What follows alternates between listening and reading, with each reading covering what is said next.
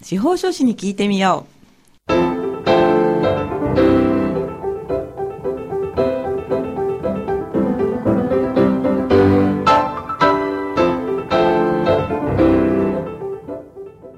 FM 大白をお聞きの皆さん、こんにちは。宮城県司法書士会がお送りする、あ、司法書士に聞いてみようの時間です。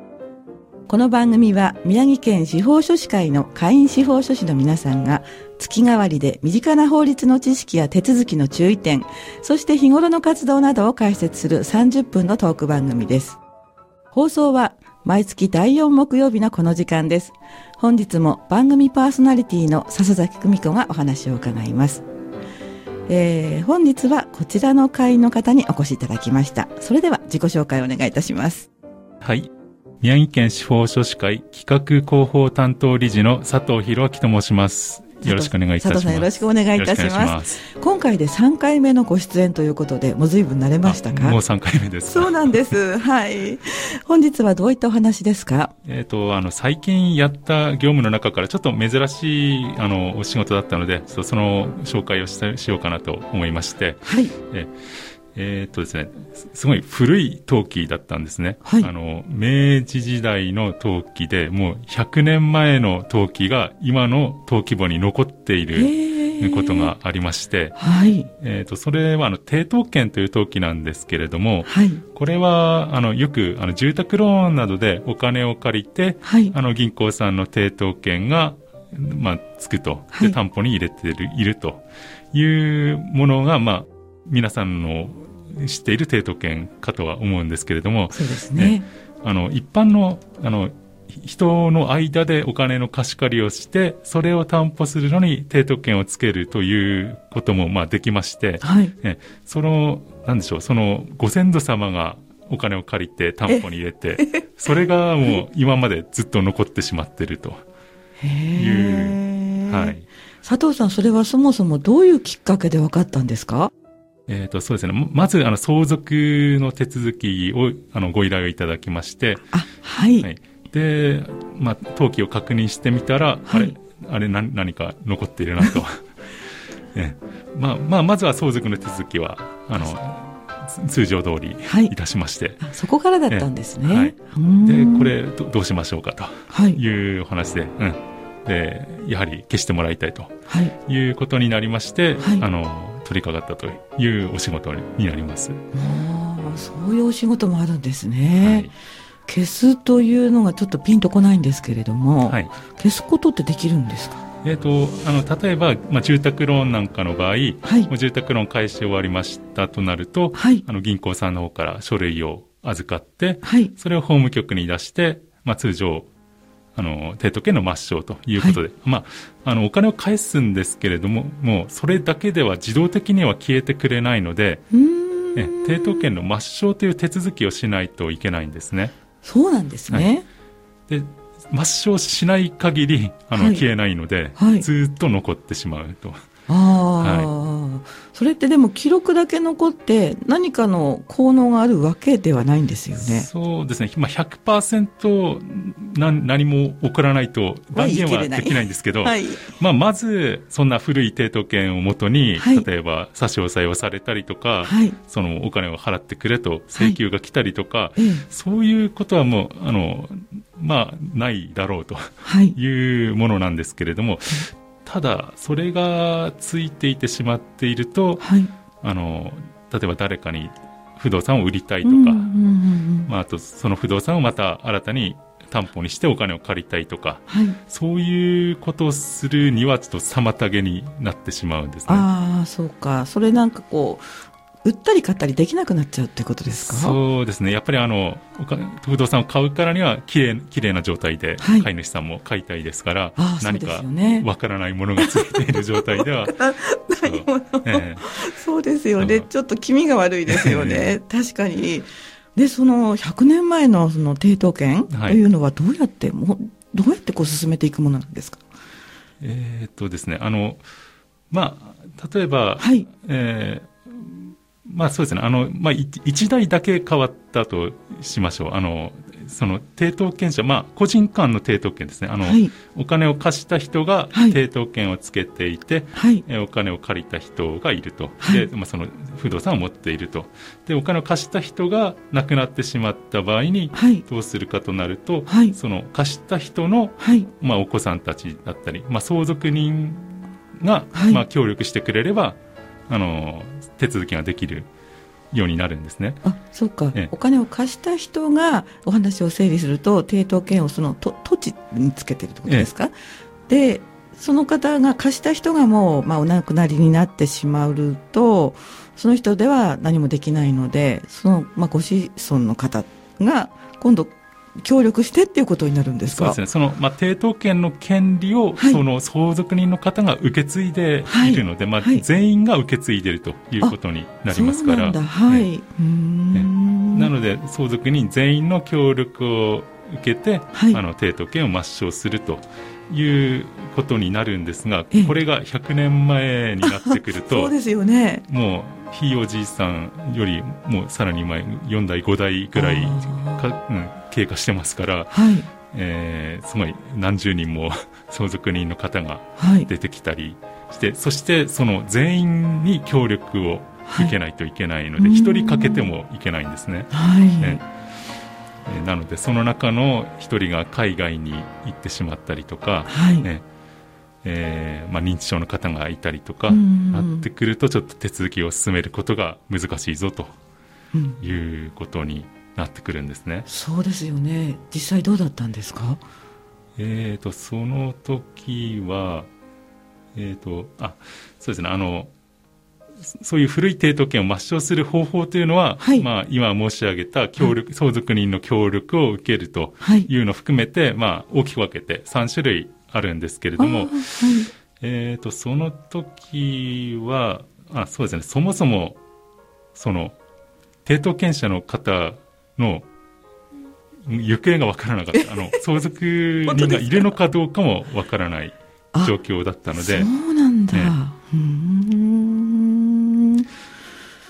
じゃあいろんな種類がこうあるんですね。その相続の人たちがええ。協力し合うというのもあるし、はい。そうじゃないような方法もあるっていうことなんですか？そうです。ね、まあ、原則はやっぱりその相続人の方の,と、はい。あの不動産を持っている方が協力してはい。抵当権の抹消登記をする。これが原則なんですね。ええ。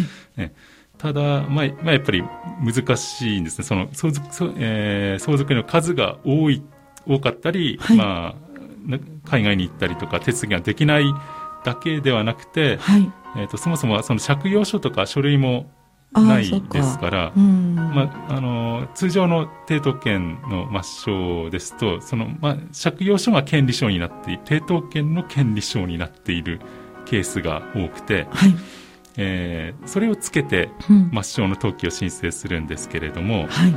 えっと、それがないので、そうなると、あの、全員の印鑑証明書もつけてもらわないといけないんですね。全員ですか、ええ全員ですね。でも、でももう、こう、ち、散らばってどこにいらっしゃるかもわからないかもしれないってええさっきおっしゃったですよね。なので、まあ、連絡を取って、はい。えーこういうことでご協力お願いしたいんですと皆さんに、はい全員に連絡を取って、はい。えーで、協力してもらうというやり取りからってことになってしまうんですね。うーん、なるほど。今日はあの、事前に少し資料を私いただいてるんですけれども、はいこの大きく分けて3つの方法って書いてあって、それがこの1番の抵当権者の相続人を探して協力を得るという方法ですね。はいで、他にも方法があるんですね。そうですね。他の2つというのが、はいその、まあ、同じく抵当権者の相続人の方に対して裁判を起こして判決を得るという方法と、はい。えーあとその抵当権の債務を供託するという方法なんですね。はい。供託というのは、はい。えっ、と、ご笹崎さんご存知でしょうか、えーと、前の前の回の先生に伺ったような、なんだか払ったことにして、誰か裁判所に預ける？ちょっと違うかもしれないんですけれども、あそうです雰囲気合ってますそうですね。大体そのような感じで。まあ、預けるのは法務局になあ、そっか、裁判所じゃないんですね。すみません。はい。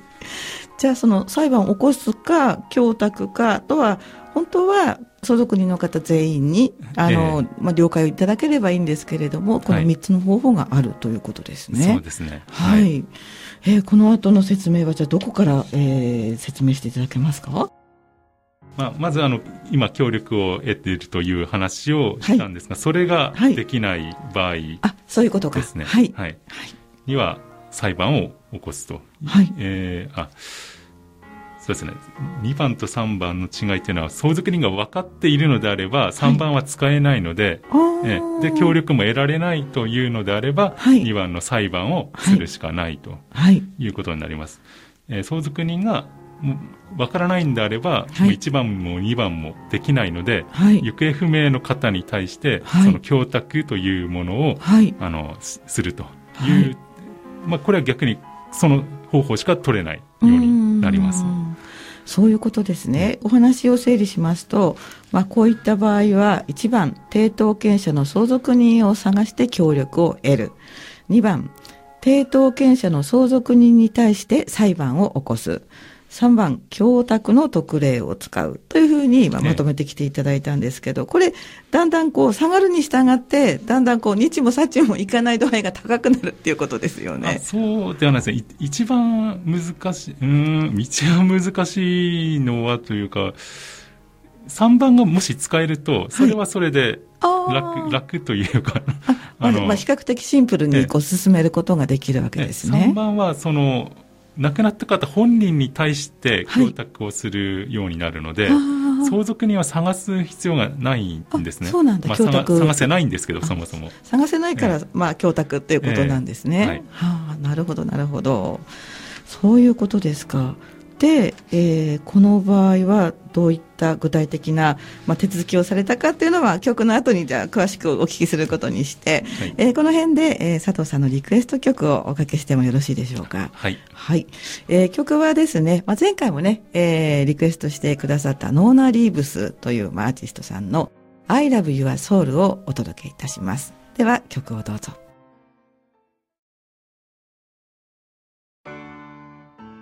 はい、お送りした曲はノーナ・リーブスの I Have Your Soul でした。えー、本日は宮城県司法書士会の佐藤博明さんに100年前の陶器を抹消するにはというテーマでお話をいただいております。後半もよろしくお願いいたします。よろしくお願いします。はい。えーと、難しい話もちょっと出てきたので、一回整理しようかと思うんですけれども、はい、100年前の陶器を抹消するにはということで、えー、方法が大きく分けて3つあるということですよね。はい、そしてまず1つ目が、抵当権者の相続人を探して協力を得ると。ただ、もう行方不明というか、今どこにいらっしゃるかわからなかったり、もう4代も5代もなってると、探すのがとても大変であるという話でしたよね。それから2番目が抵当権者の相続人に対して裁判を起こす。そして3番目が供託の特例を使うなんですけれども、後半はこの2番の抵当権者の相続人に対して裁判を起こすというところからもう少し詳しくお聞きしてもいいですか？はい。はい。えっ、ー、と、そうですね。あの、私もこの2番を使ってその古い抵当権を抹消したというのも前、以前やったことがありまして、はい、えあの最近やったお仕事はその供託、3番の供託だったりするんですけれども、はい、えその時はですね、あの、その時は明治、昭和初めぐらいでしたかね。うん、はい、えっ、ー、と、その時の相続人が、あの、なんでしょうあの民法があの戦前と戦後で変わってまして昔の民法での相続だとあの家督相続というあのものになりまして、えー、相続人1人に決まるんですね自動,、まあ、自動的にというか戸籍を見れば分かるんですけれども、はい、それがうまくいいタイミングで家督相続をしてくれていて。あそうなんですね。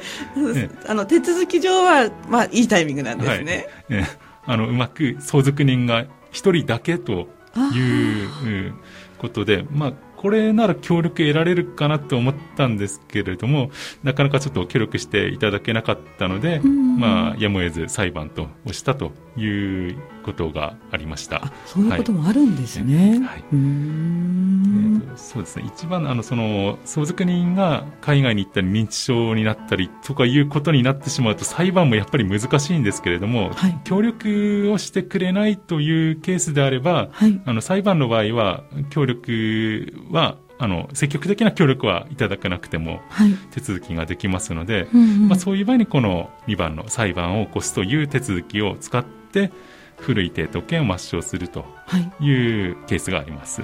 はい、そうなんですね。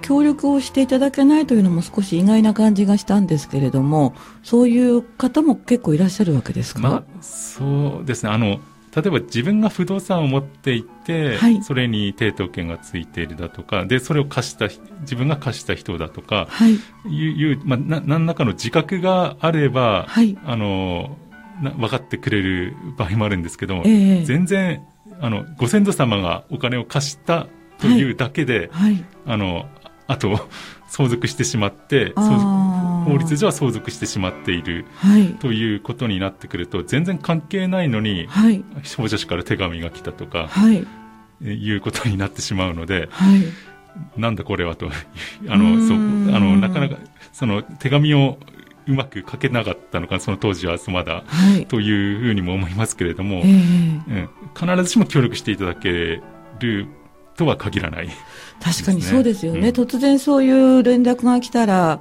私がその立場だったら、なんかこう、晴天の霹靂っていうか、えー、ご先祖様がしたことに対して突然来ると、やっぱりびっくりしますものね。そうですね。この、うん、裁判の場合も、はい、裁判の場合ですからもう訴状がいきなり届くというようなことになってしまうと 本当にびっくりされてしまいますので、はい、まあ、そうならないように訴訟を起こす場合も、はい、あらかじめお手紙を出して、まあ、こういった事情で、はい、裁判という形を取らせていただきますとい。うお手紙は、まあ、あらかじめ出すようにはしております。うん、なるほどね、はい、仕方がないこととはいえなんかちょっと辛いものがありますね。うん、そうですね。なるほど。じゃあ2番と3番というのはそんなにこう関連性はないのかな？関連性はそうですね、はい、なないですね、うん、1番ができない場合に2番の、はい、協力得られない場合に裁判を、はい、形を取ると。相続人ではなく、そそこが、まあ、うまくいかない場合は裁判を起こすということですね。裁判というのはそのこれこれこういう申し立てを司法書士の方が行ってで裁判所の方が判断をするということですか、えーとまあ、その土地の所有者の方から委任を受けて、はい、代理人として、はい、訴訟を訴訟を起こすとい。うことになります、はい、あのその所有している土地に抵当権がついておりますので、その所有権に基づいて、あのその抵当権という余計な権利がついているので、それを抹消してくださいという判決を得るようになります。そこで抹消してくださいっていうのが判決なんですね。そうですね。抹消手続きをせよという判決を求めることになります。はい、あ、そういうことなんですか。その抹消しますという意思がをあの表示することを判決に変えるちょっとなかなか 難しい表現になってしまうんですけども裁判所のその決定がすなわち抹消後のゴーサイン見たくなるような感じですかねそうですねその、えー、登記義務者になるんですけれども、はい、その判決がえー、登記義務者の登記医師に変えはい、変えて判決が出ましたよということがあれば、はい。はい、登記権利者、このケースでいうと土地の所有者で抵当権を、ついている土地の所有者の方が単独で抹消できるようになります、判決を得ると。そういうことなんですね。うん、わかりました。はい。では、えー、この3番目の供託の特例ということについてもこちらもちょっと説明していただいていいですか？えーと、この3番を使う場合はもう先ほども申し上げましたけれども、はい、その抵当権者として名前が出ている、はい、登記簿に名前が出ている方の、はいえー、所在もわからないし、相続人がそもそもいるのか、はい、亡くなっているのか、ま、全くわからない状態。はい、えっ、ー、と、登記簿には住所が載ってくるんですけれども、えー、これはイコール本籍ではないので、まあ、イコールの場合もありますけど違うとなってくるとはい。本籍が調べられませんから、あの住民票も何年かで廃棄してしまいますしはい。もうこの方が誰なのか全くわからないと。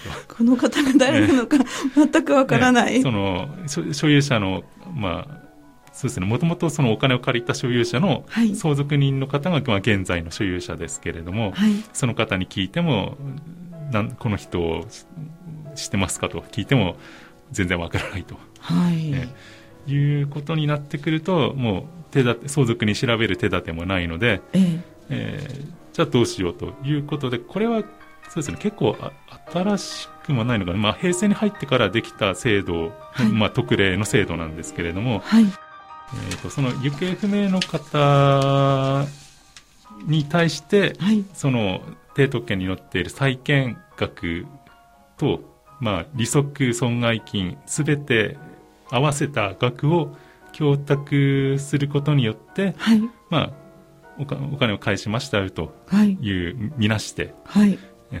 じゃあ弁済したので抹消しましょうとそれを単独でできるようになっている制度です。佐藤さん、ちょっといいですか？はいでも終わってるんですよね、その借金の返済は。っていうわけでもないんですか？それもわかららなないい。わからないわからないんですね。返していないかもしれない。ええ返していないかもしれないんだけど、お金借りた人もわからないんですよね。そうですね。へえ誰かがお金を払うんですか？その供託っていうのは。得する場合はその土地の所有現在の所有者になっている方がはい。その債務を払うと。まあ、払うというか、まあ、供託するとなるほど、えそういうことなんですか。結構それも大きいですよね。そんな感まあじでものかな、そうですね100年経ってるんで100年分の利息だったりとか、ええ遅延損害金がかかってくるんですけれども、はい。そもそも最初の抵当権の額がその明治時代とかだったりすると、はい。まあ、その当時のお金の価値が高違いいというか、ますもんね。うんそうですよねな。ので、はいあのじ10円とか、ねそういう、金額が載ってるんですねね。ははいい。まあ、それに対して100年分の利息がかかってもはい。そんなにうんそこまで払えないような金額にはならないですね何百円とかだったりするん ちょっとですね。私はもう何百、何千万、何億かなとか思っちゃったんですけれども、そうではないんですね。はい当時のお金の、まあ1円とかええ、当時は高かったかもしれないんですけど、それが、え、その1円だったら1円がそのまんま1円ってことですね。そうですね。あの、価値を、あの、現在の価値に、あの、換算とかはしないしないで、その、はいその金額ということになります。安心しました。私、それちょっとなんか土地の持ち主の方かわいそうだなと思ってしまったんですけれども、かなり安心しました、はい今ので。そうすると、いろいろとてもあの、もう100年前のその抵当権、登記の抹消っていうのは、とても大変な作業ですね。そうなんですね。あの、えっ、と、まその3番の手続きをするには、まず、抵当権者の方に郵便を出して、はい帰帰ってきた。もう、もうあの、ゆ、ゆ、当てどころに尋ね当て、当たりませんと。はい。そこにいませんねとはい確認して、はい。で、債務も弁、あの、供託して、はい。えーそこまでやって、で、供託も本当に金額間違っちゃいけないので、ええちゃんと計算して、はい。でしかも利息も、その、登記されてる利息が利息制限法に違反してたら、はい引き直して、あらまあ利息その当時の利息制限法を調べて、はい。えちゃんと直して、はい。え登記し、あの、供託しないといけないんで、結構、供託だから相続に調べなくていいとしても、結構大変だったりします。うーん。まあ、いずれにしてもとても時間がかかって、そして司法書士の皆さんもとても大変なんですね。そうですね。まあ、もう時間もかかりますし、はい。ややっぱり費用も高くなってしまうので、でねうんまず結局、登記、まあ、義務はないんですけれども、はい。えーまあ、放置していると、後々、まあ、子孫が大変になったりはい。する可能性もありますので、はいできるだけ登記の手続きはお早めにされるとよろしいかなと思います。確かにね。それが、まあ、とりあえず結論ということで。そうですよね。もう登記の手続きは、もうラジオを聞いてる皆さんも必要が出たらぜひ早めにしていただきたいというところですね。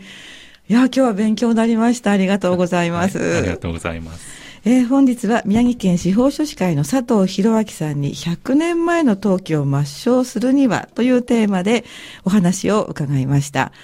えー、この番組はですね、あの、まあ、収録で行っておりますけれども、お聞きになれないという地域の方のために、ポッドキャストでも配信しております。えー、Apple、それから Amazon Music、Spotify などで、あ、司法書士に聞いてみようというタイトル名で検索をしてみてください。さて皆さんいかがでしたでしょうか？次回の放送は11月26日です。また来日もぜひお聞きになってください。本日も担当パーソナリティの笹崎久美子がお伝えいたしました。